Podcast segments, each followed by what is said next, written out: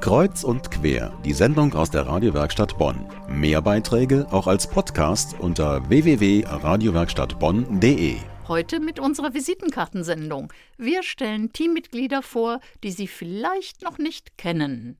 Heute Marie Landsberg. Marie, guten Abend. Hallo Erika, guten Abend. Marie, du bist unsere Frau mit dem Mikro in der Handtasche. Immer bereit, immer gleich zugehend auf politische Menschen. Wie machst du das?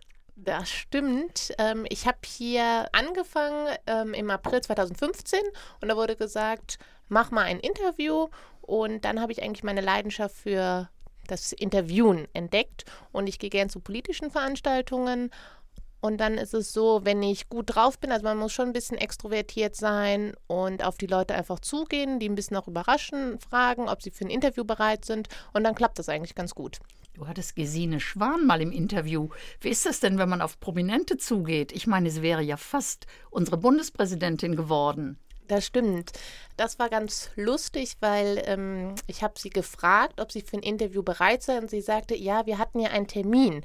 Und das war ich aber gar nicht. Das muss jemand anderes gewesen sein. Der andere kam aber nicht. Und dann habe ich nur gesagt, ja.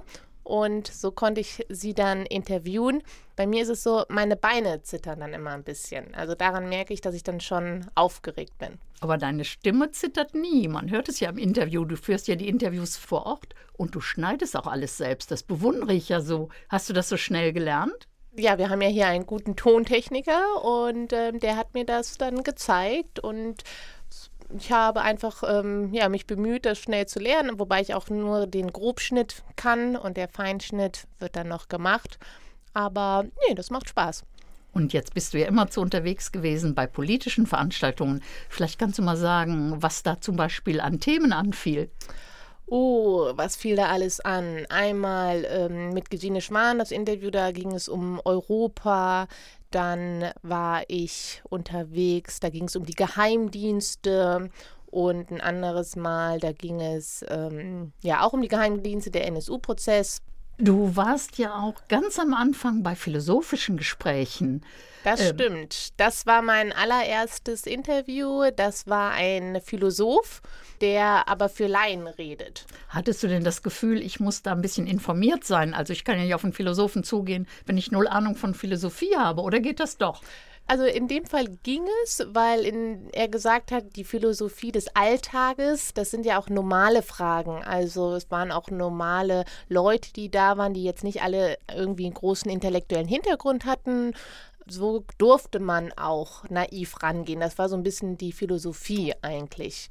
Und als Fragender hat man ja immer ähm, die Möglichkeit, sein Unwissen eben als Frage zu verpacken und der andere muss antworten. Das ist ganz praktisch. Da steige ich doch gleich mal ein. Das heißt, du konntest auch dein eigenes Wissen erweitern.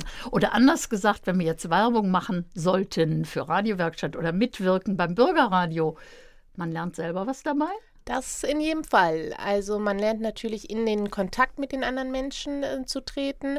Man lernt das technische Know-how. Wie halte ich ein Mikrofon? Auch von der Interviewtechnik. Auch dann, wie schreibt man eine Moderation? Wie mache ich einen schönen Text? Und wir machen es ja dann immer so, wenn die Sendung gelaufen ist, dann setzen wir uns zusammen und dann wird die Sendung nochmal gehört und auch kritisiert, was man eben das nächste Mal besser machen kann.